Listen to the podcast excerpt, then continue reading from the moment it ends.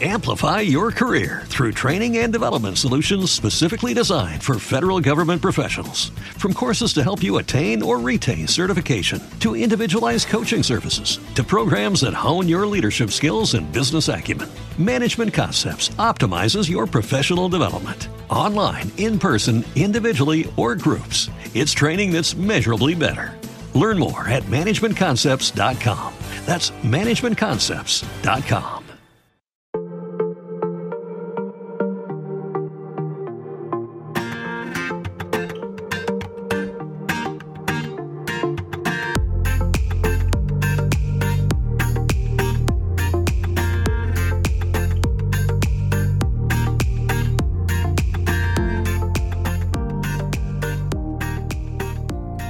Bienvenidas, bienvenidos una semana más al podcast de Computer Hoy, en el que repasamos los análisis de la última semana y además pues os contamos pues qué hemos estado viendo, qué hemos estado jugando y las recomendaciones de series y pelis para ver a lo largo de la semana. Y como siempre, últimamente, estamos aquí con Rubén Andrés. ¿Qué tal, compañero?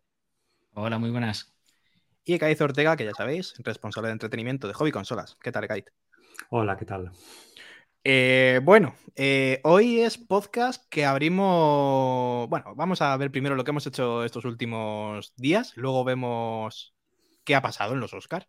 Pero no lo del Oscar a Bad Spencer, sino los Oscars de verdad, los que nos, los que nos importan y lo que, lo que vale la pena mencionar, porque bueno, lo demás es un poco ridículo. Voy a empezar yo porque cortísimo, cortísimo. Quería ver la del método Williams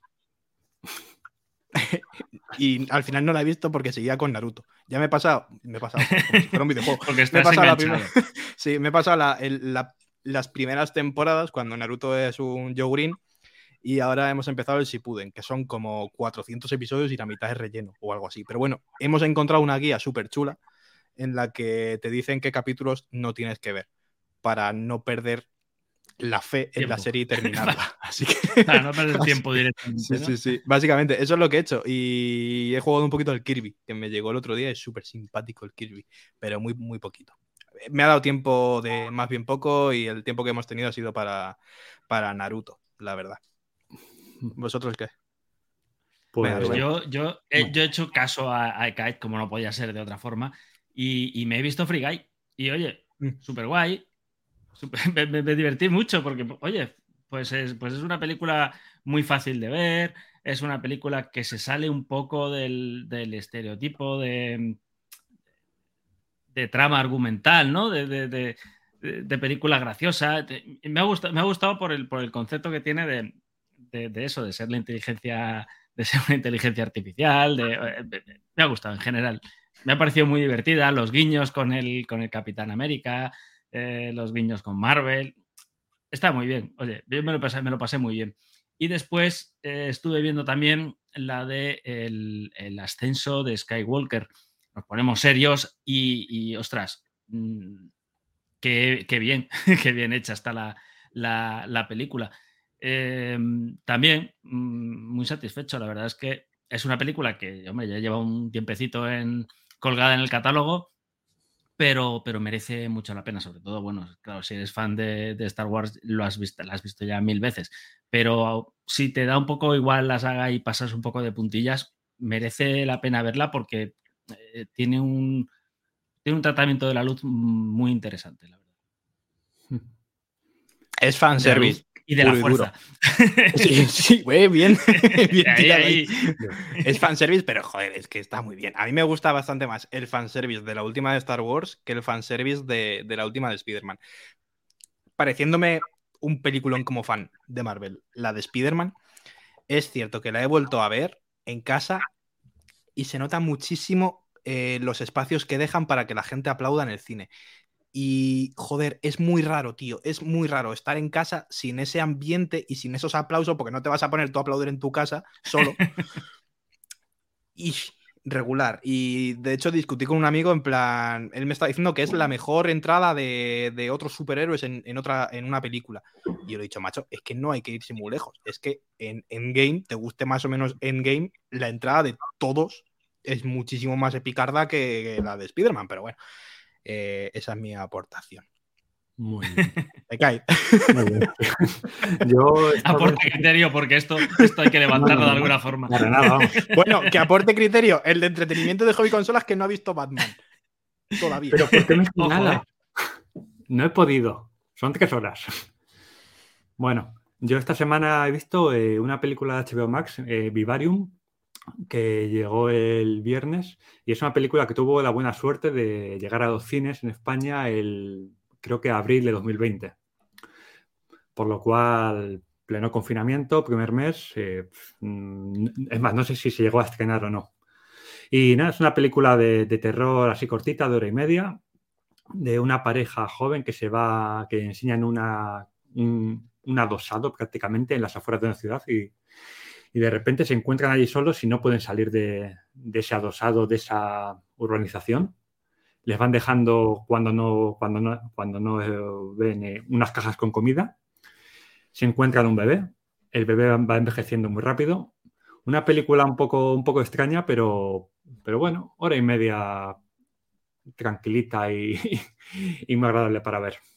O sea, Benjamin Button con COVID, ¿no? O sea, han mezclado dos cosas. Confinamiento y Benjamin Button.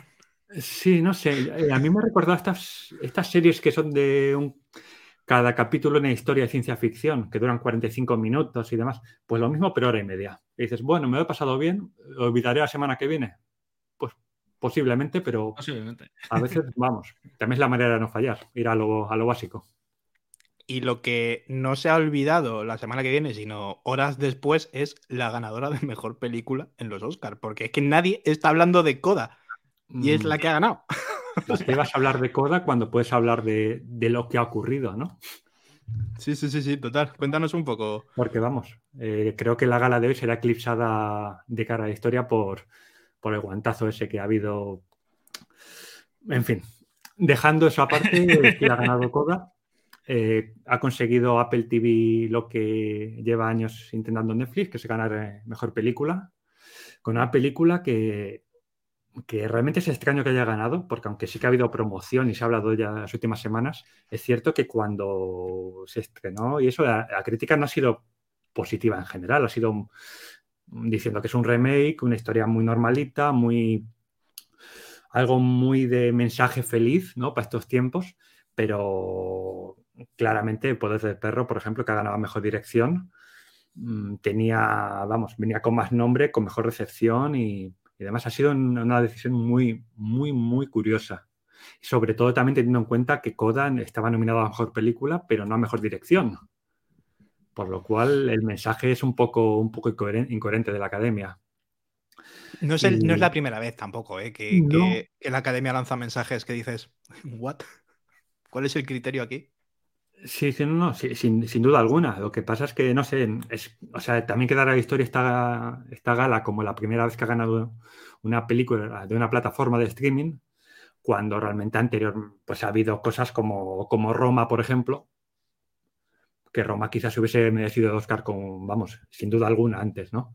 Pero, vamos, es irónico eso, es irónico que al final Netflix lleva años intentándolo con, pues, con Roma, con eh, el irlandés, el poder del perro, y al final Apple TV, una plataforma que es cierto que invierte menos, que tiene menos nombre, pues se lo ha llevado. Y también es un buen espaldarazo para, esta plataforma que al final eh, la mayoría de sus suscriptores eh, no pagan porque están por promociones, por haber comprado productos de Apple. Y que está llevando, yo creo que una, una, una manera de trabajar muy inteligente, porque me recuerda bastante a HBO en sus comienzos, en cuanto a que saca pocas series, son pocas películas, pero lo que saca es muy interesante. Mm. Vamos, eh, ha sacado esto, eh, con eh, la serie Ted Lasso ah, se ha llevado premios, Separación llegó hace un par de semanas, que es muy interesante, y este viernes empezaron con Pachinko, un drama que os recomiendo que veáis la intro, porque veis la intro que tiene y, y os dan ganas de ver la serie. Me ha recordado a cuando HBO Max hacía intros que decían, qué, qué maravilla, ¿no? Así que, bueno, una, unos Oscars muy curiosos, la verdad. Sí, sobre todo eso, porque con, ya no sé si fue con el irlandés, eh, a Netflix como que se le negaban los premios porque no era tradicional, no era una plataforma de suscripción, no estaba en cines y Netflix dijo, pues, pues, voy a comprar cines. Y compraron cines, creo que uno muy famoso en Los Ángeles, no sé si en Nueva York llegaron a comprar otro y dijeron que no tenemos cines y que no se estrena lo nuestro en cines, pues a la toma. y no se la lleva. y claro, es, curioso también el tema de Dune, que lo hablábamos antes de, de empezar a emitir, como una película que se lleva todos los técnicos, no se lleva por lo menos el de mejor dirección o el de mejor película. O sea, yo es que el de mejor película lo concibo con un compendio de todos los demás. Sí, no lo sé, es, curioso. Y banda sonora también se la ha llevado Dune. O sea, es, Sí, respecto a lo primero de la sala de cine, sí es cierto. Bueno, aquí Apple lo que ha hecho ha sido eh, coproducir la película con distribuidoras, por lo cual ya tiene una salida por cines antes. Y bueno, apunto también que todavía no está en la plataforma. Ya llegará. Eso es muy raro también. Ya se anunciará cuando llega. En Movistar Plus creo que también ha anunciado que la va a ofrecer en, estrenos. Y en Latinoamérica ha salido, eh, creo que en Prime Video en algunos países. No me preguntes por qué. Y respecto a lo de Dune, creo que es algo bastante habitual. La, la academia al final tiene muchos reparos a premiar a películas de ciencia ficción o fantasía. Que es habitual que se lleven una, de premios de técnicos, pero no esté nominado a lo, a lo, a lo más importante, ¿no? O que no es raro. Dirección, dirección, etcétera. Eso es. Entonces, bueno, ¿es extraño? Sí. ¿Sorprende? Ya. A día de hoy, yo no creo que Dune se hubiese llevado en ningún, en, ningún futuro posible, vamos, eh, pero la mejor película, aunque, aunque yo creo que sí que es de lo mejor que ha salido este año, sin, sin duda alguna. También es la primera parte, igual en la segunda parte, esto que hace también la academia a veces, igual en la segunda parte dice, bueno, pues vamos a premiar a Dune con todo, ¿no? Ya, pero es que le das el de mejor montaje, tío. Eh, no sé, no sé, es muy raro, es muy raro. Aunque ya digo, el que más me ha indignado a mí, bueno, tenéis toda la lista de premios en Hobby Consolas, el de, mm, el de Encanto. O sea, estando Raya, estando Luca, estando los Mitchell, Flynn no sé ni qué narices es, Encanto está bien, ¿no? Las canciones molan, pero joder, dáselo a la banda sonora si tú quieres. Pero, jolín, como película de animación, Luca y Raya me parecen bestialidades de animación. Lo que pasa es que ya no sé si esto se, juzga en plan técnico, en plan animación pura y dura, o es simplemente la categoría de dibujos animados, que es lo que creo que es al final. Ya, dibujos animados, aquí, a mejor animación. También habría que ver eh, quién vota qué rango de edad tiene, en qué se basan. Entonces, bueno, al final los Oscars son muy discutibles siempre. Ya, sí, sí, mira, nos comenta. Antes he nombrado el tema de, Roma. El año de Roma ganó Green Book. Mm. Es una película que está muy entretenida, pero si las comparas, no creo que Green Book sea mejor película que Roma. Es más agradable de ver, quizá más, más popular, pero como película, como el valor en sí mismo artístico, no lo tiene tanto, vamos. Entonces, bueno, lo de siempre. Da para mucho debate, pero aunque estemos aquí debatiendo, la gente de lo que va a hablar es de, Will Smith. Total, total. Mira, nos comenta nuestro compañero Ilan que Coda es un remake de una película francesa bastante regulera. Y se ha llevado mejor guion adaptado. es como, vamos a ver, pero si ya estaba hecho. Claro, no se ha adaptado a Estados Unidos, ¿no? Eh, es la mejor película que no, que no tiene ni mejor dirección, ni mejor actor, ni mejor actriz, ni mejor guion original, ni mejor. Pues es una película que vete a saber por qué han votado a mejor película. Ya está. Sí, sí, no sé, no sé, no, tengo ni idea. De hecho, es que había muy buenas películas en, mejor película. Pero, pero bueno, pues ahí están los ganadores de los Oscar 2022, que no sé nunca si es Oscars u Oscar. Los, los Oscar, ¿no? En, en, singular. Los premios Oscar. Vale, sí. Pues, ni, idea. El año que viene seguramente volveré a hacer la misma pregunta. que bueno, pues visto los Oscar, los premios Oscar, vamos a, ver las recomendaciones de, esta semana. ¿Qué tienes por ahí, Kai? Pues esta semana, así muy breve, que hemos consumido bastante tiempo con los Oscar, Oscars, lo que tú quieras. Eh, hay dos estrenos destacados que creo que sobra presentación. Uno es Morbius, Mm. La película. Destacado, que, no queremos decir para bien, es destacado. Tiene, una eh, pinta, tío, tiene una pinta de regulera. Iba a decir una cosa muy fuerte, pero.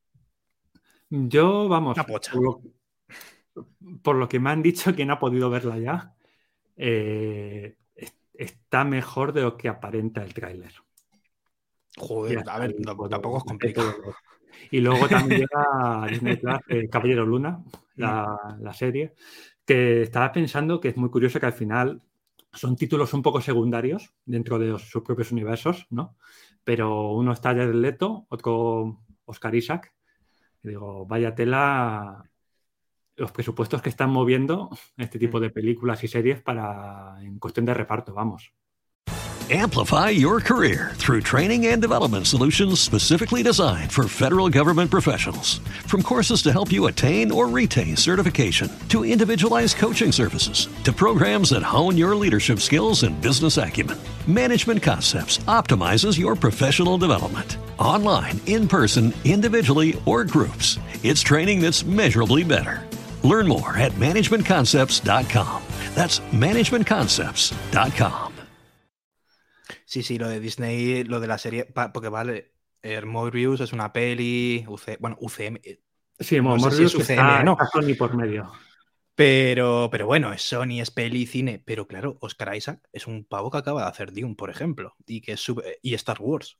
Sí, sí, por eso digo. Eh, o sea, es un perfil que barato no tiene que ser. Me hizo mucha gracia porque le preguntaron si volvería a hacer una peli de Star Wars y dijo que si necesitaba alguna casa nueva, que sí, que hablaría con Disney para hacer una nueva de Star Wars, pero que si no, no. Ya, como, bueno, eh, gracioso fue que también entrevistaron a Jared Leto, eh, nuestro compañero Dan- Dani Quesada en Hobby Consolas, y le preguntó si dentro de 10 años se imagina haciendo el mismo personaje Morbius. Y contestó muy diplomático, en el caso de que siga vivo, pues puede ser. bueno, pues A ver, si ha llegado hasta aquí, yo creo que vivirá un poco más. Pero el tío tiene como 50 años ya, ya el leto. O sea, 50 y años. Parece que tiene físicos, 25. 35 en apariencia. Sí, sí, sí, sí. Pero sí, sí. Ha hecho un pacto con el diablo porque se conserva. Va. Bueno, he dicho, Y- he dicho 25 como si fuera norteamericano haciendo series de chavales. No, 35, 35 años, pero que tiene, que tiene 50 tacos, que lo vi el otro día y dije, madre mía, ¿pero dónde vas? Ese sí que ha hecho un pacto con, con el diablo. Y nada más, bueno, dos, dos novedades más. Eh, El viernes llega Sonic 2, que tendrá su público y tendrá quien vaya a verlo. Muchas veces. Aquí no levanta el dedo que va a ir. Pero bueno. eh, La primera está guay. Sí, sí, no, sí, sí, sí, vamos, sabemos lo que sabemos lo que vamos a ver. O sea, si te divirtió la primera, la segunda es más de lo mismo. Y seguramente hasta un poquito mejor. Y lo segundo, lo último ya, eh, sin, apa- sin apenas promoción, en Netflix saca este viernes una película de Richard, de Richard Linklater, director de Boyhood, de Antes de Amanecer, Anochecer, etcétera. Y una película de animación que se llama Apolo 10 y medio, una infancia espacial. Ostras. Que en principio tiene una pinta, pues no sé, mm, bastante modesta y muy enfocada al público infantil, que por lo que he leído la premisa es algo así como que construyen el Apolo, pero se equivocan en la escala, entonces tiene que ser un tripulante pequeño y llevan a un niño. Esa es la, premisa, ¿no? Pero bueno, estando un director como Linklater que ha ganado todo y que ha hecho obras maestras, pues igual está divertida la película. Vamos a darle una oportunidad. Además, la animación, no podemos poner imágenes porque nos tumbarían el vídeo, pero la animación es como rotoscopia. Sí. No sé si se utilizará la Sí, ella- rotoscopia, pero es curioso. una película antes de animación, o una, una o dos, no sé, que era una mirada a la oscuridad, que hizo con la misma técnica. Y, y es un poco extraña al ojo, pero funciona bastante bien. Es como la serie esta que tiene Prime Video con la chica de. de Alita. ¿Cómo se llama la serie? ¿Andón? ¿Era? Entonces, sí. Es esa, esa técnica de animación, creo. Aunque pasa, en Andón estaba como más, eh, más pulida, más pasada por ordenador. Pero sí, sí, es interesante esa técnica. Pues nada, eso es todo lo que llega esta semana. Pues lo más interesante que hay esta semana, creo que sí. Pues muy bien, yo tengo ganas de Caballero Luna, la verdad. Me No, fastidia que sea. claro, ah, tú lo tienes que ver ahora. No, no, no, sí, sí, sí, por supuesto que sí. Como Pero-. Pues nada, eh, te dejamos para que te dé tiempo a ver Batman. A ver si el lunes que viene podemos comentar algo de Batman. Vale. Y como todas las semanas, Ekait, muchísimas gracias por esta mirada al entretenimiento. Venga, un abrazo para todos. Un abrazo, compañero. Luego. Chao. Y bueno, de contenido audiovisual, nos vamos a ir a comentar un poquito algo que es un poquito más añejo, ¿no? El- la lectura. Y es que tú, Rubén, has estado con este Pocketbook Touch HD 3, que es un... que yo me estaba leyendo el análisis y dije, jolines, es bastante, bastante interesante y una buena competencia, creo, a, a los Kindle. Sí, sí. Además es que eh, va a eso, o sea, va a- a- directamente a la yugular de los Kindle, ofreciendo esa buena, esa buena conectividad que ya tienen los Kindle detrás, eh, esa conectividad Wi-Fi, eh, la retroiluminación, o sea, la iluminación de la pantalla para leer a oscuras o, le- o leer en entornos con, con menos luz, que es uno de los puntos, eh, yo diría que más, que más flaquean los, los libros eh, electrónicos, los e-readers, ¿no? Que es que hasta ahora no muchas marcas, no había muchos en el mercado y los que había no se atrevían demasiado a apostar por esa tecnología de pantalla que te permita sobre todo leer contenido o ver contenido en cualquier eh, escenario de luz. Siempre era, yo los que he usado eran eh, sin, sin, eh, sin iluminación en la pantalla, entonces o lo veías de día con buena luz o no se veía nada te obligaba pues a utilizar otro tipo de iluminación, lo cual ya te coartaba un poquito más de utilizarlo antes de irte a dormir, etcétera, ¿no? En este sentido, pues yo la verdad es que mis lecturas las hacía directamente en el iPad, en el iPad 6 mini, que lo tenéis, tenéis el, el análisis también en, en, en, el, en la web, y la verdad es que me ha encantado porque es un dispositivo, lo tengo aquí, que es realmente chiquitito, es una pantalla de, de tinta electrónica e-carta, que es una, una, eh, una, pantalla que da muy buena nitidez, da, eh, no tiene las, eh, las letras, no tienen diente de sierra, es tinta electrónica, no consume electricidad, o sea, no consume energía a no ser que, que se actualicen, que cambies, que pases de página, con lo cual, pues el consumo energético es muy reducido, pero es que además tiene eso, tiene el sistema de iluminación Smart Light que me ha encantado porque es, funciona un poco de la misma forma que lo hace la pantalla del iPad, eh, del iPad mini en este caso, que es ajustando la luz, el tono de la luz y la intensidad de la luz de la pantalla a la luz ambiente, lo cual me ha encantado porque si estás, eh, por ejemplo, en, en un... Eh, en una, en una, sala, en una biblioteca, con la luz más cálida, pues te lo ajusta a esa, a esa intensidad. Si es con mucha luz en una oficina, por ejemplo, te baja un poquito la, la, la te lo ajusta en definitiva a la, a la, luz ambiente, lo cual me ha encantado porque además lo hace de una forma muy cálida, lo hace bastante progresivo, no, es, no da saltos. Entonces, eh, en ese sentido lo hace muy bien y es uno de los puntos diferenciales, uno, de los puntos en los que se acerca un poquito más al, al, Kindle eh, que tiene una función también eh, bastante, bastante parecida. Otra de las cosas que me ha encantado, pues es que integra una cuenta de Adobe DRM. De Adobe DRM lo que te aporta es poder leer libros con, eh, pues con una protección de derechos de autor. Eh, lo puedes leer directamente. Eh, normalmente cuando lo compras en, Amazon, por ejemplo, te lo puedes descargar directamente en, en, el Kindle, pero en este caso, si no tienes una cuenta certificada en tu libro electrónico, siempre es un poco un proceso un poco más complicado, ¿no? Pues en este caso te viene ya la cuenta registrada y esta cuenta registrada de Adobe DRM te da acceso a otra función que no es muy conocida, pero que es tremendamente útil, que es la, eh, el soporte con eBiblio. eBiblio es, por así decirlo, el sistema de biblioteca digital del, eh, del, Ministerio de Cultura. Entonces, te permite acceso a todo el catálogo eh, disponible en las bibliotecas públicas directamente en tu libro electrónico. Es decir, únicamente tienes que tener tu, tu cuenta de usuario de la, de la, de la biblioteca pública, eh, coger prestado un libro, eh, una película, un audiolibro, cualquier tipo de contenido que esté disponible en, en las bibliotecas públicas y pasártelo desde el ordenador. Eso sí, es uno de los puntos que tendrían que mejorar. Te lo descargas en el ordenador y pasas el archivo al eh, lector. Y desde aquí ya puedes leerlo.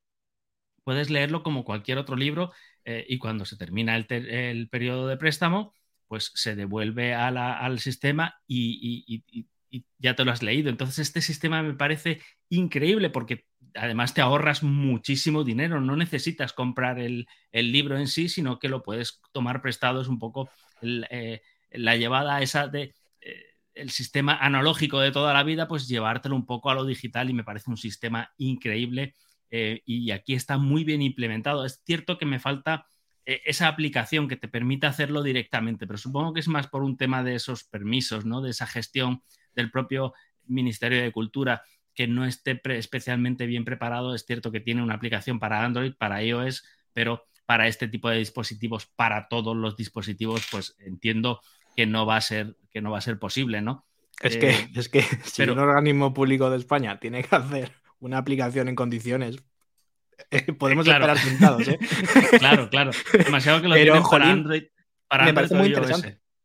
me parece muy interesante para, investigadores y estudiantes. O sea, me parece una pasada tener la disponibilidad de toda la biblioteca al alcance de cuatro clics en el PC y te lo pasas en lugar de una tablet, te lo pasas a un ebook que te va a dañar menos la vista. Dañar ya no tanto, pero que te va a cansar menos leyendo que lo que vas a tener en tu portátil.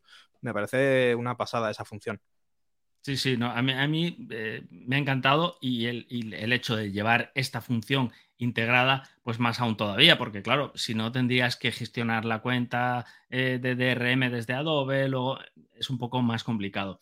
Lo que me ha gustado también, el sistema de sincronización. No solamente puedes eh, utilizar la conectividad eh, USB, micro USB, que en este caso eh, me parece bastante, muy poco ambiciosa. Me hubiera gustado un USB de tipo C, más que nada por irnos actualizando un poquito e ir eliminando ya poco a poco en los dispositivos este tipo de, este tipo de conector. necesitas un cable micro USB, por ejemplo, para cargar la batería pues bueno, pues me hubiera gustado unificarlo un poquito más con los cargadores que ya tengo eh, y utilizar un cargador con un cable, eh, por ejemplo, como el que utilizo para el móvil. A la hora de cargarlo, pues mira, tenemos una batería de seis semanas que es que realmente es eterna, es que te olvidas, te olvidas de, ella, pero totalmente. Y luego para a la hora de cargarlo, pues en una hora 40 minutos aproximadamente tienes batería para otras seis semanas, seis semanas mínimo porque si esto depende de eh, la potencia del sistema de iluminación, si la tienes activada eh, la, función Smart Light, que es la que cambia el tono de la pantalla, etcétera. Entonces, todo esto varía bastante, pero las seis semanas están aseguradas y es bastante, bastante tiempo. Luego tiene el, soporte eh, para Wi-Fi, conectarte directamente a las redes Wi-Fi, puedes descargarlo contenido desde allí, puedes, pues digamos, eh, navegar buscando información. Eh, todo este, eh, en este sentido, toda esta conectividad le aporta bastante, bastante enteros. Pero es que además tenemos conectividad Wi-Fi, porque con esta, perdona, conectividad Bluetooth. Y con esta conectividad Bluetooth se abre una nueva puerta, que es la de, la de obtener un sistema de sonido inalámbrico, muchísimo más cómodo que tener que ir, pues digamos, enganchado por un cable, ¿no? tiene un adaptador eh, micro USB a el jack de 3,5. Es cierto que los que ya tengan eh, unos, unos, auriculares con jack, pues bueno, tienen esta opción. Los que no, pues bueno, eh, unos auriculares Bluetooth y pueden ir escuchando audiolibros, que además es compatible con la mayoría de formatos de audiolibro, de libro electrónico, de cómic. y la verdad es que es bastante versátil y te permite pues una cierta libertad, no ir enganchado al, al, ebook por el cable, ¿no? una, cierta, una cierta libertad de movimientos. En este sentido, la conectividad Bluetooth no la ofrecen, no la ofrecen tantos libros electrónicos, es una, es una, rara avis ¿no? dentro de este, de este segmento. Y, la verdad es que me ha gustado mucho encontrarlo precisamente por eso, porque a la hora de escuchar audiolibros, pues bueno, lo dejas en un lado eh, y sí tienes el control de reproducción, pero no tienes que estar con el cable enganchado. Y eso, pues la verdad es que me ha gustado. No me ha gustado tanto eh, que no me den la opción de esta, de, incorporar el, jack de 3,5. Eh, otro punto que no nos ha gustado, pues la pantalla es táctil, pero es un táctil que no es demasiado reactivo y eso provoca una cierta confusión. Es decir, cuando vas navegando por las distintas opciones, eh, tarda como un segundo en reaccionar. Es decir, eh, cuando tocas, tarda un segundo en iluminarse para decir, vale, se ha activado este icono y tarda otro segundo en, realizar la acción, en ir al, al, lugar donde tienes que, donde has elegido. Bueno, pues esto se hace algo confuso y si tocas dos, eh, veces seguidos eh, se da mucho la doble pulsación, le habré dado bien, no le habré dado bien eh, y esto crea confusión en la navegación. Al final vas a sitios donde no querías ir, le das a opciones que no querías, en fin, en definitiva, crea un poco de confusión. Es algo lento. Sin embargo, luego, si le das a cualquiera de los dos lados de la, de la pantalla, te pasa la página o te va hacia la página hacia atrás. Y esto sí que lo hace increíblemente bien. Oye, podría haber fallado un poquito más o ser un poquito menos reactivo. Bueno, eh, lo que tienes que hacer es bloquearlo con los botones que tiene abajo, que además es una de las cosas buenas. Vamos a acercar, a ver si lo ve. Perfectamente la parte inferior, los botones que, oye, si no quieres utilizar el táctil, bloqueas el táctil y utilizas los botones de navegación de la parte inferior, que la verdad es que van, van muy bien. y la verdad es que poco más. Eh, si te gusta, por ejemplo, eh, y esto deriva de los de esta, de esta falta de reactividad ¿no? en, la, en, la, pantalla, de esta, de esta, falta de fluidez en, el táctil.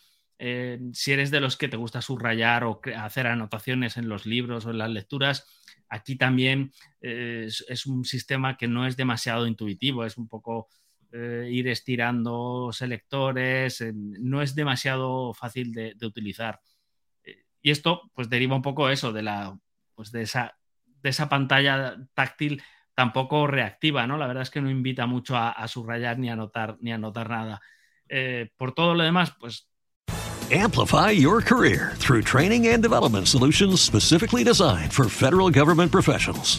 From courses to help you attain or retain certification, to individualized coaching services, to programs that hone your leadership skills and business acumen, Management Concepts optimizes your professional development. Online, in person, individually, or groups, it's training that's measurably better. Learn more at managementconcepts.com. That's managementconcepts.com. Every day, we rise, challenging ourselves to work for what we believe in. At U.S. Border Patrol, protecting our borders is more than a job, it's a calling. Agents answer the call, working together to keep our country and communities safe. If you're ready for a new mission, join U.S. Border Patrol and go beyond. Learn more at cbp.gov/careers. es ligero, es chiquitito, dura la batería una eternidad y se ve muy bien y se ajusta la pantalla, se ve muy bien, que al final es, es lo que interesa, ¿no? Llevar un dispositivo ligero que pueda llevar en el bolsillo, que no te pese, que, eh, que sea atractivo, porque tenemos en, este, en este acabado cobre, en este acabado naranjita, que es, la verdad es que es muy bonito y se adapta, se adapta muy bien a la mano y es muy, muy cómodo de llevar. Eh, la experiencia de, analizarlo me ha gustado, he podido leer, he podido escuchar libros, me ha gustado, me ha gustado mucho y la batería es directamente eterna. A mí algo que me gusta bastante de este modelo es el tema de los botones. Y de hecho es una de las pegas que puse al Kindle Paperwhite de última generación, que estaba muy bien y sí es cierto que era más reactivo a los toques, pero, jolines, eh, no entiendo por qué tanto minimalismo en un dispositivo que al final tiene que ser cómodo antes que nada. Y cuando tienes una barbilla inmensa como la que tienen los Kindle, donde caben perfectamente botones de navegación y un botón de home. No hace falta cuatro botones, navegación home y para un lado y para el otro. Pero bueno, muy interesante. Cuenta con qué hiciste las fotos al cacharro, que a mí me dejaste loco. Pues te lo voy a contar. Lo hice que, eh, jolín, es que están muy bien. Es eh, iPhone 12 mini. perdón, el iPhone 13, mini. Sí, es que hemos llegado a un punto que, dices, bueno, pues mm, como recurso me quiero ir a X sitio a hacer fotos y en lugar de llevarme el camarote me llevo el... Tengo el teléfono en el bolsillo. Pero, sí, es que bueno, el, objetivo era, a ver, es que invita, es un libro, es un libro... Eh, no lo cuentes porque acabas en la cárcel, Rubén. Bueno, lo voy, a, lo voy a contar porque es, es, es, fácil. Ya, toro pasado. y ahora. Eh, que demuestren que has estado ahí haciendo fotos. Que demuestre, a ver, demuestra. Eh, en Petit Comité. Em, es un libro electrónico. Tiene la función, la función de e-biblio que me parece brutal.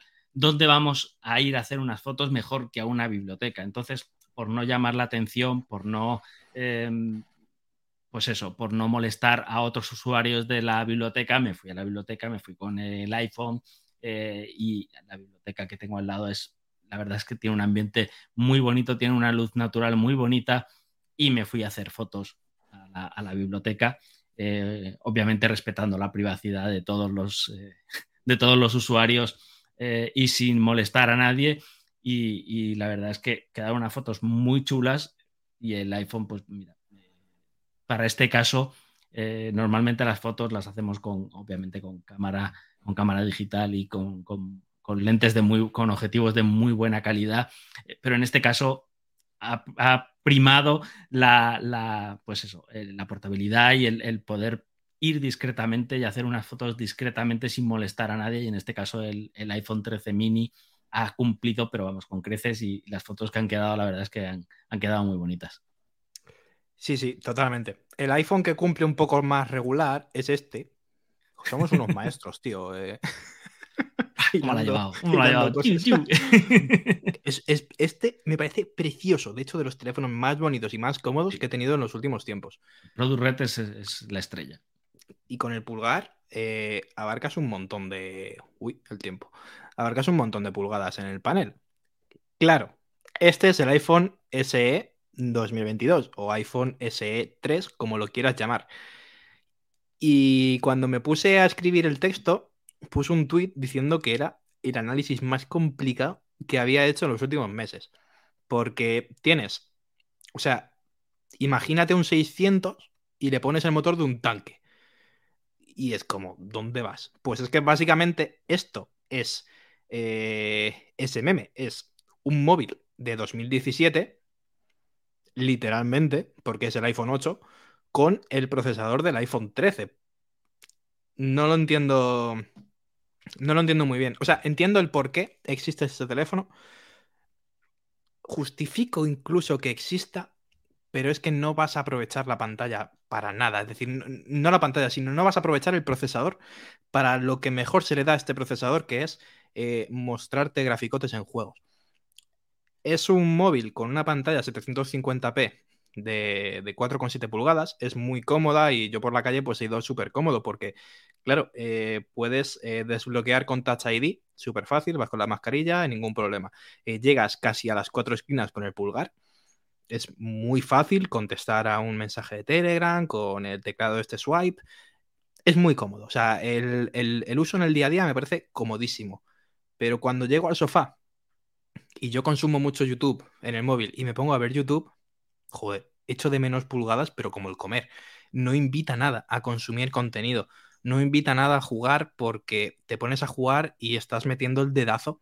Hay algunos que son, que me gustan mucho. Un Galaga está en, en, en Apple Arcade y me gusta un montón. Pero claro, yo voy con el índice controlando la nave y es que eh, ocupas media pantalla con un dedo pues cuando te pones a jugar en, apaisado con a Oceanhorn o Call of Duty Online y demás con los dos pulgares, no tienes nada. Al final la pantalla es un recuadrito chiquitito en el centro que no, te permite disfrutar bien, bien, bien de, los juegos.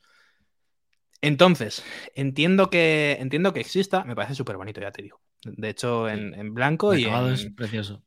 Sí, de hecho, a ver, es que tengo por aquí este, que este es el, este es el SE. Eh, que es igual. Este es el SE2 y este es el SE3. Es el mismo teléfono, cambia el procesador. Pero bueno, eh, cambia otra cosita que ahora te contaremos, que es el, de las cámaras. Em, pero eso, es un teléfono que muy buen sonido, es sonido estéreo, muy buen rendimiento, evidentemente, porque es que tiene el último software, está súper optimizado, tiene un procesador que es el más potente de la actualidad. Y ahí va el tema de por qué entiendo que exista ese teléfono. Este teléfono yo no lo recomendaría por encima de un 12 mini, por ejemplo, porque el 12 mini está al mismo precio que este SE y tienes más cámaras, mejores cámaras, de hecho, eh, porque por lo menos tienes un gran angular y un principal, y encima el principal es mejor que el que tenemos aquí en el 12, en, uy, en el 12, en el S3. Tienes un diseño más a la última, tienes eh, MagSafe, cosa que no tenemos aquí. Aquí tenemos batería eh, que se puede cargar inalámbricamente, pero no es MagSafe, no le puedes acoplar esos accesorios tan molones y tan útiles en algunos casos, como baterías portátiles. Y encima tienes más pantalla. Y es más compacto que este, que es lo gracioso, que este es más grande que el, que el, mini. Y... Pero bueno, entiendo que exista porque es un móvil que te va a durar mínimo 7 años. A una persona, eh, mi mi padre, mi madre, por ejemplo, le podría recomendar este si quieres un móvil con el que no te tengas que complicar y que te vayas a comprar hoy por 530 pavos y te vaya a durar 6, 7 años actualizado. ¿Por qué 6, 7 años? Pues porque el, el iPhone 6S de 2015 o 2016 se sigue actualizando. O sea, tiene iOS 15. Me parece una burrada esa política de actualizaciones por parte de Apple. Es cierto no tiene todas las funciones que tiene iOS 15 en un iPhone 13 o en un iPhone SE, em, SE 3, por ejemplo. Este tiene lo de dar tres toques o dos toques en la pantalla y que te cargue la cámara o, la aplicación que a ti te dé la gana. Ah, tampoco tiene el mismo hardware, también hay que, hay que comprenderlo que no claro, claro. hay funciones. tienes el hardware, claro. Hay funciones que, bueno, pero Apple también hay cosillas que podría implementar y no le da la gana. Pero bueno, eh, tienes razón en eso pero lo, cierto es que tienes un teléfono con 7 años que está actualizado al último sistema operativo. Y gran parte de las funciones sí que las tiene. Entonces, entiendo que llegue y que exista este teléfono como el teléfono de entrada a Apple, como el teléfono 5G, que te va a durar un montón de años gracias a las actualizaciones de software. Pero claro, lo entiendo más para un mercado como Estados Unidos, en el que iPhone, o Reino Unido, en el que iPhone arrasa. O sea, es que cuando he ido a Londres o a cualquier ciudad de Estados Unidos, es muy complicado ver a alguien con un Android y los Android que ves son Samsung. O sea, es muy complicado ver a alguien con Android. Si lo ves, es un Samsung, seguramente, y todos los demás son eh, iPhone. Entonces, en Estados Unidos yo entiendo mucho este teléfono. En España, pues lo veo un, un, poco más complicado. Hay muchísima competencia y cualquier teléfono del rango de precio de este iPhone es mejor porque en procesador no, porque la 15 es bestial, pero en todo lo demás sí. Me ha sorprendido la autonomía. Tenemos una batería de 2000 y pocos, 2018 miliamperios, y me da entre 5 y 6 horas y media de pantalla. El día que juego, 5 horas. El día que no juego, hasta 6 horas y media. Me ha gustado, pero eh, una hora y cuarto de carga con un cargador que no viene en la caja. En la caja solo viene el cable. Esto es algo que tampoco entiendo. Es decir, no te lo compro no compro el discurso de que en la gama premium dejen de venir cargadores, pero dices, bueno, vale. Pero en un gama de entrada, que a lo mejor es tu primer iPhone, mmm, Apple, eh, ¿por qué no me metes un cargador aquí? Aquí no le funciona demasiado bien esa excusa de no te metemos cargadores porque ya vas a tener uno. Es que si tienes un iPhone 11, no creo que te compres un iPhone SE. A lo mejor te compras el 12 o te compras el 13 o te compras el 14 cuando salga este año. Pero si tienes un iPhone anterior, a no ser que tengas el 7 o el 8 o el SE anterior, pues no creo que vayas a por este S3. Entonces es un móvil muy de contrastes y la cámara, pues más de lo mismo. Es el mismo sensor que teníamos en el SE anterior. 12 megapíxeles, los megapíxeles en este caso son una tontería porque, por ejemplo, el iPhone 13 tiene 12 megapíxeles y hace unos fotones que te mueres. Rubén ha hecho las fotos del Pocketbook eh, con un iPhone 13. Y bueno, los megapíxeles nos da un poco igual, pero es cierto que las fotos tienen que ser en unas condiciones muy concretas. De noche se defiende, pero enseguida ves ruido, ves poco detalle. Estás con la cámara principal y lo mismo está bien, pero porque aquí tenía muy buena luz, tenía un softbox brutal de tamaño delante de mi cara. Entonces, mejor iluminación que esa imposible. El balance de blancos me gusta. Creo que es una buena cámara si las condiciones son óptimas. Lo que más me gusta de esta cámara es el tema de los perfiles de, imagen. Esto lo han actualizado y es lo mismo que tenemos en el iPhone 13, en todos los iPhone 13, que es el perfil cálido, el contrastado, no, cálido no. Bueno, sí creo que es cálido, frío, contrastado y vivo. Y luego el estándar. El contrastado es como lo que hacen los Pixel y el vivo es como lo que hacen los Samsung, ese tipo de procesado. Y a mí me gusta mucho, me gusta mucho el contrastado, la verdad. Y creo que lo hace bien em, con esos perfiles. Pero, por ejemplo, no entiendo que teniendo la 15 no le hayan metido un modo noche. Es algo que, que no, no me explico. Y de noche te diría que se porta mejor que en estas situaciones en las que todavía no es de noche. Porque de noche, bueno, el cielo está negro, al final como no tiene modo noche, no intenta levantar nada, es el cielo negro, chimpún, aquí se nota muchísimo más el ruido. En este tipo de fotografías, en este tipo de horas. No entiendo por qué no tiene modo noche.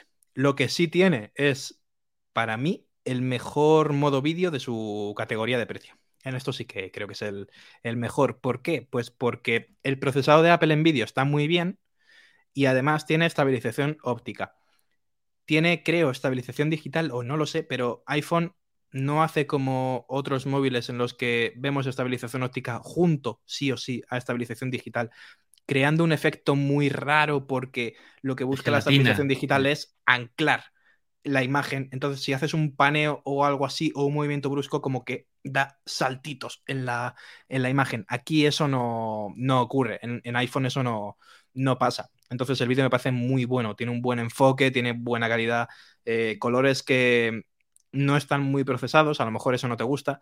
Esta es la cámara frontal, 7 megapíxeles, aquí no me gusta nada, ni el vídeo ni, las fotografías con la cámara frontal. Es un sensor del Pleistoceno, o sea, es que es un sensor de hace 5 años. Pero, pero bueno, es, en fotos está bien si se cumplen las condiciones. Pero al final lo que te digo es eso, que es un teléfono que existe únicamente para un mercado estadounidense y algún europeo en el que iPhone eh, sea la reina del mercado también para aquellos que quieran un móvil que, vayan, que vaya a durar. También te digo, antes que el SE, yo me compraría, de hecho os lo pongo en el análisis, el, el 12 mini, porque es que el 12 mini de 64 gigas, que son los mismos que tiene este SE, se puede encontrar por, por, el mismo precio. Y yo considero que es mejor teléfono el 12 mini que el, que el SE. Pero bueno, eh, es un teléfono raro. Es un teléfono raro y de hecho me, me, pasa pocas veces y tenía muchísimas ganas de pasar a otro teléfono. O sea, tenía muchas ganas de pasar a este. Este es el, este es el Oppo Fine X5, me parece espectacular. Esta semana tendréis el análisis. El X5 normal, porque el Pro ya lo hiciste tú la semana pasada. Y, jolines, es que lo primero que notas es la pantalla. Lo primero que notas es poner YouTube y poder ver primero en Full HD, como poco, cosa que no puedes ver en el iPhone.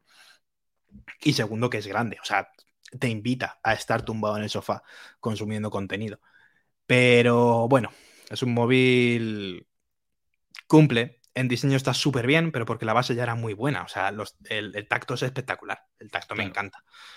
Pero, jolines, es, es un móvil de hace cinco años con un procesador que es el más potente de la, de la actualidad. Y brevemente, antes de irnos a comer, que mira, si hoy el podcast se queda en menos de una hora, pues tampoco está mal. brevemente, hablando de potencia, he estado estos últimos mm. días con el Blade 17, el Razer Blade 17. en el titular ya lo estáis viendo. Sí, no, es, es, es absurdamente potente. RTX 3080 Ti.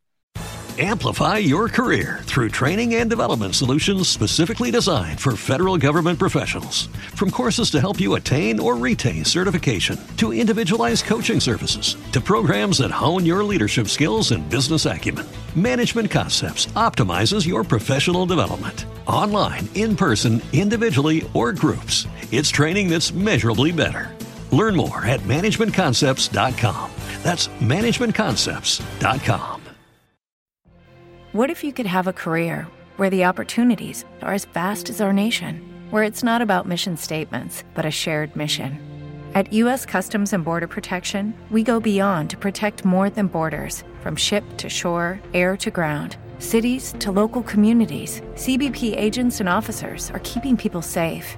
Join U.S. Customs and Border Protection and go beyond for something far greater than yourself. Learn more at cbp.gov/careers. Es un portátil muy, muy bien construido, con aluminio eh, en todo el cuerpo. Es bastante sucio, lo tengo por ahí, pero no lo quiero coger porque es, grandecito. Son 2,75 kilos. Eh, muy bien construido, se quedan las huellas bastante marcadas, pero es que tenemos lo último de Intel, el 12800H, que es un muy buen procesador, pero en los test sintéticos eh, a mí me están rindiendo menos, me está dando menos puntuación que los Intel Core 11, porque los Intel Core 11 creo que 6, 8 núcleos, todos eran iguales. En plan, 8 núcleos a 2,4 todos, con hasta 4,7. Estoy inventándome los números. Pero aquí tenemos em, una configuración, no, no, creo que eran 14... hasta 4, hasta, hasta Sí. 4,3 creo que son. O sea, sí. Sí, bueno, también dependía del procesador que fuera, Sí, pero sí, básicamente Sí, sí. era eso, en plan, todos lo mismo para arriba y para abajo. Aquí creo que, es que no me acuerdo de memoria, son 14 núcleos, 6 de alto rendimiento y 8 de eficiencia energética. Entonces, creo que en el momento de hacer los benchmarks, los programas todavía no saben muy bien cómo, cómo va esto. Porque la verdad es que es un, es un clúster un núcleos poco raro. activar, qué núcleos desactivar, entonces igual está, no está midiendo la totalidad del, del procesador, sino una parte de los, los núcleos que se activan. ¿no? Sí, por eso es un poco raro en los benchmarks y, y de hecho es que en este análisis básicamente dije que, que hay que pasar un poco, hay que pasar de los benchmarks. Los dejé aquí, pero es que dan igual. Lo que importa al final es el rendimiento en juegos y ahí me pareció una brutalidad.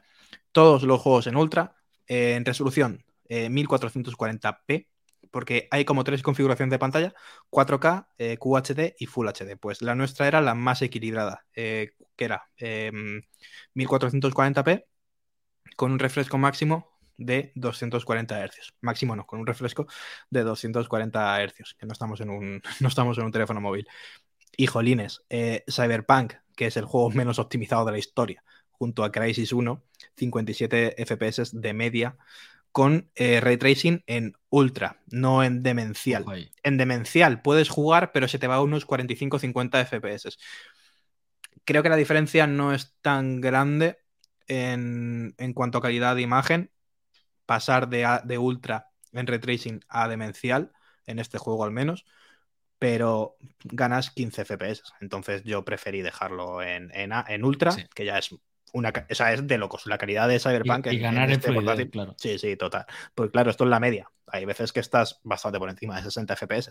claro. Pero, por ejemplo, Control, que es un juego súper exigente, también 67 FPS de media. God of War, que no se quedan nada atrás, 88 FPS. Y luego juegos como el Overwatch, CSGO, Apex Legends, sí te permiten un poco aprovechar ese- esa alta tasa de refresco en la pantalla. Va muy bien. Y encima no es el portátil más calentito que, que hemos tenido últimamente. En GPU se están portando muy bien las Nvidia. Y en CPU me ha sorprendido que no todos los juegos están a 99 grados, porque hay algunos portátiles que esto no es culpa de los portátiles, es culpa de Intel. Por diversos motivos que no vamos a ponernos a analizar ahora. Pero los Intel son calentitos. Y en algunos análisis era como 99, 99, 99, todos 99 grados. Y aquí, eh, el único que tal, eh, Quake 2 RTX, 100 grados. También esto es un poco trampa porque esto es la máxima, no la media. Entonces, Quake estaba todo el rato en unos 95 grados o así, pero hubo un momento que un pico, unos segundos, subió a 100 y luego volvió a 95. Pero ya se estaba en 100, o sea, es, al final lo que te pongo aquí es la máxima y chimpún. Pero, jolines, muy bien. Eh, Razer nos mandó, no lo tengo aquí a mano, pero sí tengo la foto, nos mandó algo muy curioso que es parte del interior. Y es que tenemos tres ventiladores. Este de aquí está entre los dos módulos de batería y lo que hace es coger aire frío por abajo y meterlo hacia la, hacia la placa. Y luego tenemos los dos ventiladores que se encargan de expulsar el aire caliente tanto de GPU como de CPU. La placa de cobre es muy grande, es una cámara de vapor además, pues perfectamente cada uno de los componentes y, y demás. Estas son las piezas de disipación y jolines. Me, me- gustó que Razer tuviera ese detalle porque te permite hacerte una idea de cómo son las placas de disipación de, de estos cacharros. Y aquí creo que han jugado bien. O sea, tenían un chip calentito y creo que lo han solucionado bastante, bastante bien. ¿Y qué tal el, Eh, el nivel de ruido de los ventiladores? Soplan mucho. Los es algo que me fastidia porque los altavoces están en la parte eh, superior a ambos lados del teclado, como si fuera un MacBook. Y jolines, se escuchan muy bien, pero claro, cuando los ventiladores se ponen a soplar, soplan mucho. Entonces, para ver un, para ver YouTube, para escuchar música mientras trabajas, perfecto. Cuando te pones a jugar y empieza a soplar, o usas auriculares o usas auriculares. Va muy bien de puertos. Tenemos dos USB A 3.2, dos USB Thunderbolt 4, lector de tarjetas, no de SD, de mini SD, sino de SD completa. De, hecho, era la UHS 2. sí, sí, es, para trabajar también es un pedazo de portátil este. y luego tenemos el eh, Ethernet, el RJ45 y jack de 3.5. Lo que no me ha gustado tanto es que el cargador es propietario, es como un USB-C gordo, ¿vale? Para que os hagáis una idea. Y jolines, em, entiendo, entiendo que necesitas potencia, pero habría estado guay un USB normal, un USB-C normal. Tengo unas ganas loquísimas de que lleguen cargadores gordos USB-C para, para que todos los portátiles dejen de lado el puerto propietario. Está muy bien. Son, eso sí, 4.300 pavos. Nuestro modelo. Es carísimo. Es carísimo. Estás pagando Razer por un lado, que Razer es una marca cara, pero es que, jolines, tienes el último hardware. Tienes una tarjeta que es bestial, una tarjeta gráfica que es bestial. Tienes un SSD eh, PCI Gen 4, que por aquí estaba la, la cifra. Tienes una velocidad de lectura de casi 7000 megas por segundo con una escritura de 4600 megas por segundo. O sea, es bestial. Esto se nota muchísimo en los tiempos de carga, son cortísimos, pero también evidentemente cuando abres eh, Capture One o DaVinci, sin ir más lejos. Que también estuve editando un poco de vídeo, aunque me, costó pasar a DaVinci porque yo soy de, Final Cut, pero bueno. Em, va muy bien. Tienes memoria DDR5, 32 GB de DDR5. Es decir, tienes el último hardware en una muy buena pantalla, una cámara Full HD, que tampoco es lo normal y menos en un portátil gaming. Y no se ve mal la cámara. Tienes Windows Hello. Me faltó. Gastas mucho producto y tiempo en quitar las. Me faltó el lector de huellas en este precio, ¿sabes? entiendo que no esté porque mm. Windows Hello funciona muy bien y es como dos sistemas que serían incluso redundantes, ¿no? Pero si son, si son 4.300 pavos, dámelo, aunque no lo use, lo estoy pagando. o sea, en, el botón de, en el botón de encendido y ya está, tampoco necesitas, sí, sí, total, gran cosa. Y, y sobre todo si va orientado pues a eso, también al trabajo que no es únicamente un portátil gaming, sino también un portátil de, productividad, sobre todo a tareas de diseño, de renderizado, etcétera. Pues eh, estamos hablando de un portátil de productividad, entonces. Sí, sí, sí, no, para. Es que, es que, es que es una estación de trabajo y de juego. Es lo que. El, Mac Studio, que lo tienes tú, son 4.000 euros. El que tiene el base con el, con el M1 Max, no, con el M1 Ultra. Es carísimo, sí, pero es que, chato, no es para, No es para meterte en, Gmail. o sea, que sí, pero no es solo para eso. Entonces, este portátil, pues es para jugar al máximo y encima es para editar vídeo, para, para editar foto a nivel profesional, no, porque la pantalla está muy bien, pero no es la mejor calibrada. Está muy bien, pero se nota la diferencia entre una calibración eh, P3 con un delta muy bajito y demás y, una pantalla más enfocada a videojuegos como esta. Pero para editar vídeo te, da de sobrísima a, nivel, pues eso, semiprofesional, youtuber y, demás. Entonces, todo eso hay que, hay que pagarlo. El teclado es RGB con la tecnología de Synapse. Eso significa que hay distintos juegos compatibles. Entonces, por ejemplo, en Overwatch, si eliges al personaje de Diva, te pinta el teclado las letras de moradito. Si te eliges a Macri, te, lo pinta de naranja, marrón. Ese tipo de cosas que dices, qué tontería. Sí, pero bueno, eh, está guay. A mí me, gusta. y, que, que, es una tecnología que tiene Razer, que tiene sus teclados eh, mecánicos y que, jolín, eh, pues está bien. Y que al final estás pagando una pasta también por ese tipo de tonterías, entre comillas. Por ese tipo de detalles. Sí, sí. O sea que, ya digo, es caro, carísimo. Pero es que para mí está justificado. O sea, es. Es. El, Xiaomi Mi 12, el Xiaomi 12 Pro. Es carísimo. Comparado con el otro Xiaomi, sí, pero es que, ¿y qué quieres? Que tampoco te lo pueden regalar. O sea, es que estamos en un nivel de tecnología y componentes que si montas lo último, evidentemente todo eso tiene un precio. Sí. sí lo bueno de esto es que hay opciones de sobra si no quieres pagar 4.000 euros. Pero bueno. Y que, y que, y que monta una, una RTX 380. Eh, es una, es una barbaridad. Que no, es, que no es cualquier cosa, que no. A ver, que no son muchos los modelos que lo montan tampoco. Que no, eso no sé si hay otro, ¿eh? Ahora mismo. Son bastante, por eso son bastante limitados. Entonces, ¿por qué es? Pues por esta exclusividad, que solamente algunos se atreven a sacar la cabeza y decir, bueno, pues voy a ofrecer un portátil con este componente que, bueno, que parece que está fabricado con sangre de unicornio, ¿no? Pues es lo que, es lo que hay un poco. Eh, tienes un gran rendimiento, pero, pero claro, coste, oye, también se, note. Eso es, de hecho me parece más justo el precio del Razer que el del que el del iPhone. Ese. Pero bueno, pues nada, hasta aquí ha llegado el podcast de hoy. Esta semana la verdad es que tenemos bastantes cositas. De hecho, saldrá un análisis entre semana porque tú estás probando un montón de cosas. Tú tienes un portátil que también es caro, pero que también dices, joe, es que es, eh, es cremita esto también. Es el Dell es un XPS. Es un clásico, es el Dell XPS 13, el 9310, que es el modelo que sale eh, salió a principios de año, justo, justo, justo en el límite, antes de hmm. que se presentaran los Intel de 12 generación. Entonces todavía llevan los, los Intel de 11 generación. Pero de todas formas es un XPS de raza, como digo yo. Que la verdad es que yo tengo eh, mi portátil hmm. personal es un XPS 13 eh, de 2017 y, yo estoy, soy el, feliz propietario de un XPS. Con eso te están, muy bien. Yo soy usuario de Mac y cuando vi el tuyo la primera vez, era de las primeras veces que veía un XPS de los nuevos, dije, joder, qué bien hecho está esto. Está muy bien, eh, sobre todo es eso, está muy bien hecho y están hechos eh, para durar. ¿Que tienen fallos? Obviamente. Y en esta, en esta generación, pues mm, han cometido nuevos fallos eh, pero han solucionado muchos fallos de las generaciones anteriores. Entonces, pues eh, en el análisis que saldrá durante la semana o el fin de semana, eh, vamos a ver en qué han corregido esos fallos y en qué, pues bueno, tienen que mejorar para futuras generaciones, porque obviamente todos los productos se pueden mejorar y todo, y todo se puede tiene su margen de mejora. Eh, en, esto no, hay duda, pero a pesar de eso sigue siendo un producto, sigue siendo un portátil de, muy, muy buena calidad. Sí, sí, totalmente.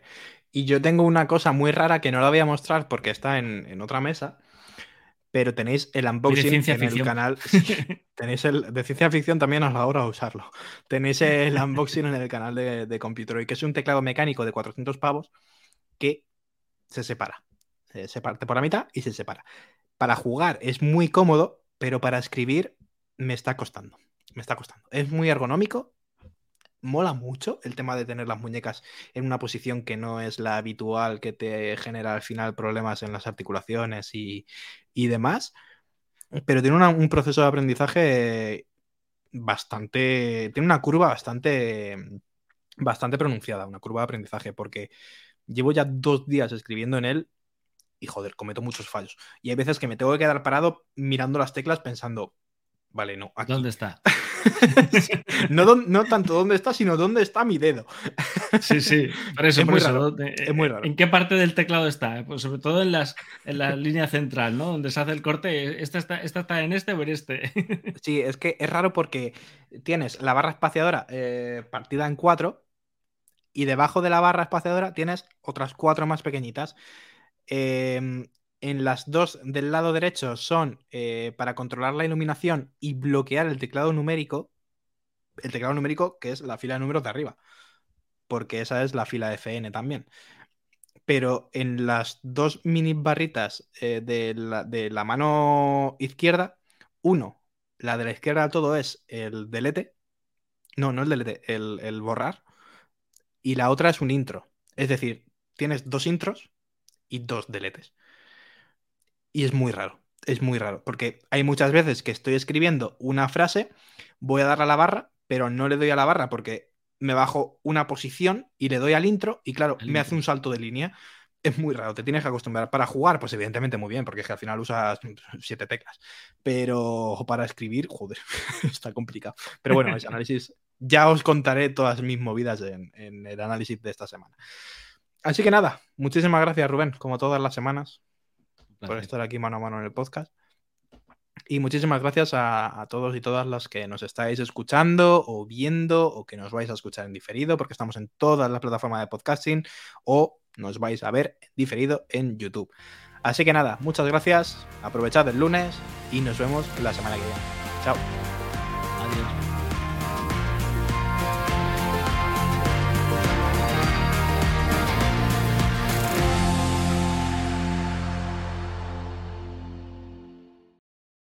Amplify your career through training and development solutions specifically designed for federal government professionals. From courses to help you attain or retain certification, to individualized coaching services, to programs that hone your leadership skills and business acumen, Management Concepts optimizes your professional development. Online, in person, individually, or groups, it's training that's measurably better. Learn more at managementconcepts.com. That's managementconcepts.com.